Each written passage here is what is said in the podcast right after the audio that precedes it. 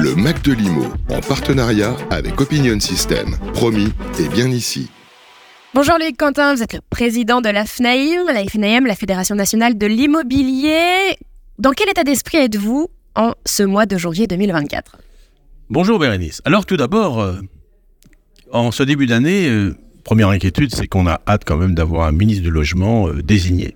Sera-t-il l'ancien ministre ou un nouveau ministre? Enfin, s'il y avait un nouveau ministre, c'est le sixième ministre du logement depuis cette année de présidence d'Emmanuel Macron. C'est quand même inquiétant de montrer que la politique du logement, qui devrait bénéficier d'une règle de stabilité absolue, compte tenu des enjeux aujourd'hui, euh, finalement est à l'écart et, euh, oscille entre euh, euh, positionnements différents et sans véritable stratégie et sans ligne de conduite. Et d'ailleurs, s'il y avait une véritable vision stratégique de la politique du logement, elle incombe à qui Au chef de l'État. Et tant qu'il n'y aura pas de vision ou de mobilisation pour le logement du chef de l'État, il n'y aura pas de ministre du logement efficace. Voilà, on se résume à des mesurettes. Et je l'ai dit souvent, la politique du logement, c'est pas uniquement une ligne budgétaire d'une loi de finances ou distribuer, comme on vient de le voir aujourd'hui, 120 millions pour les sans-abri. Les sans-abri, c'est un phénomène récurrent. Et à chaque fois, on refait la même chose. C'est pas ça conduire une politique du logement.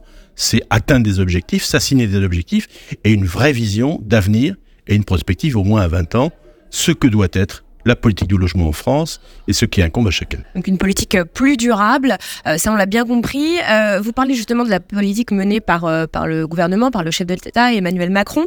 Est-ce que selon vous, on s'éloigne de plus en plus de cette France de propriétaires? Parce que c'est vrai que là, ce matin, il y a eu la conférence de presse et l'un des souhaits de la FNIM, c'est de permettre aux Français de renouer, renouer avec l'accession à la propriété. Mais est-ce que c'est possible euh, dans ce contexte On a l'impression que voilà, le, chef de l'État euh, n'est pas favorable à cette France de propriétaires c'est pas que c'est possible, c'est louable et c'est, je crois, que ça doit faire partie des objectifs parce que aujourd'hui, et compte tenu des incertitudes qui pèsent sur notamment euh, la retraite des Français, au moment a, on aura dans tous les cas besoin d'un toit.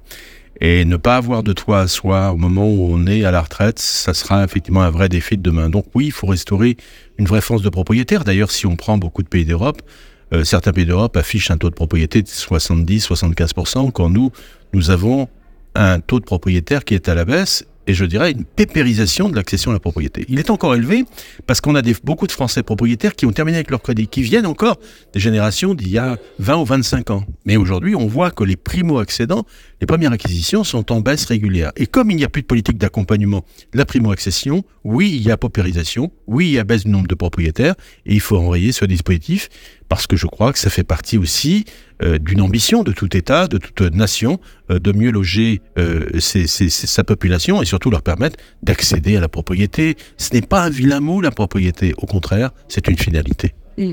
Euh, aujourd'hui, vous avez encore parlé de, cette fameuse proposition hein, euh, que, vous portez depuis plus d'un an, depuis votre, votre campagne, euh, celle de la portabilité des prêts. C'est vrai que c'est une proposition très intéressante. justement, ça avait intéressé le, ministre du Logement ou ex-ministre du Logement, on ne sait pas encore, Patrice Vergrit. pourquoi il n'y a pas eu de suite à, ce sujet d'ailleurs? Vous savez, parce que je crois qu'un ministre est totalement dépendant, notamment à la fois de la politique conduite par Bercy et à la fois, euh, je dirais, des orientations de son ministre. Mais aussi, un ministre doit d'avoir le courage politique. On lui demande de l'action. Et je regrette que Patrice Vergrit, qui a été à un moment séduit par la proposition, n'ait pas suivi. Et il a simplement dit, oui, on est d'accord pour les contrats à venir. C'est pas ça. L'État pouvait très bien, effectivement, trouver au moins un moratoire avec les banques. Je crois que l'État ne se rappelle pas de ce qu'il a fait pour les banques à la crise des subprimes en 2009. Lorsqu'il est venu au secours d'elles, qui affichaient des pertes abyssales avec la crise des subprimes, et l'État leur a permis de cautionner des prêts, l'État les a refinancés. On demande uniquement une réciproque, je dirais une solidarité républicaine des banques à l'égard euh, notamment des emprunteurs. Il faut quand même se rappeler que, et je le disais tout à l'heure dans la conférence de presse, c'est que très souvent, les crises immobilières sont la conséquence de crises financières, mais les crises financières n'ont jamais été la conséquence de crises immobilières.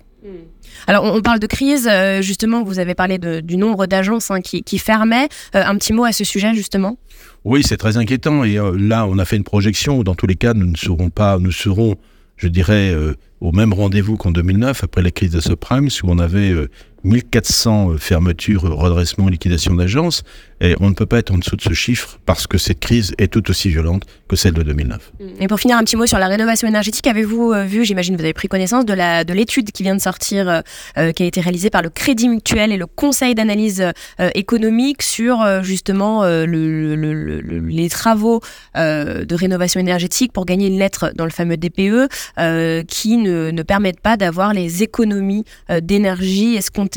Euh, voilà, ça a été réalisé sur 180 000 ménages. Un petit mot euh, justement sur, euh, sur ce sujet. Un, logement performant, plus performant, ne rime pas forcément avec économie d'énergie. Oui, c'est un phénomène qui a déjà été constaté. hein. Je crois qu'il y a eu plusieurs études, études américaines, études anglaises aussi, qui ont démontré ça parce que il y a le réflexe permanent, euh, notamment bah, de, de parce qu'on consomme moins, et bien effectivement on chauffe plus, quoi. Oui. Donc euh, c'est un réflexe normal, un réflexe humain. Donc euh, ça fait partie plutôt de la conscience collective que de la mise en œuvre de dispositions réglementaires, peut-être la rénovation énergétique aussi. Donc il faut de la pédagogie en plus. Et de la pédagogie, de la prise de conscience et du temps. Et voilà. Et la rénovation énergétique, c'est pas l'immédiateté et de la demande d'exécution rapide de l'État, c'est de la pédagogie et de la projection sur le long terme. Pour finir, un petit mot pour les professionnels qui nous écoutent. Alors les professionnels qui m'écoutent, je voudrais leur dire que, que de toute façon, même si on travaille une crise, on sait toujours relever de ces crises. Et ce que l'on constate, c'est que les bons professionnels s'en sortent très bien, mais qu'aujourd'hui, bien évidemment, il faut s'ancrer à la fois de plus de travail, être acharné, plus se former, mieux se former, être des vrais conseils, des vrais accompagnateurs, des vrais régulateurs de marché. Et là, nos clients nous attendent. Quand on affiche la compétence, le bon conseil, on réussit, il n'y a aucun problème. Et je crois quelles que soient les crises, l'immobilier a toujours résisté à toutes les crises économiques et les professionnels s'en sont toujours sortis. J'en ai, c'est ma quatrième crise et je crois que de toute façon cette crise, je l'affronte et je l'aborde comme les autres. Merci beaucoup Loïc Quentin. Le Mac de l'IMO, en partenariat avec Opinion System. Promis, et bien ici.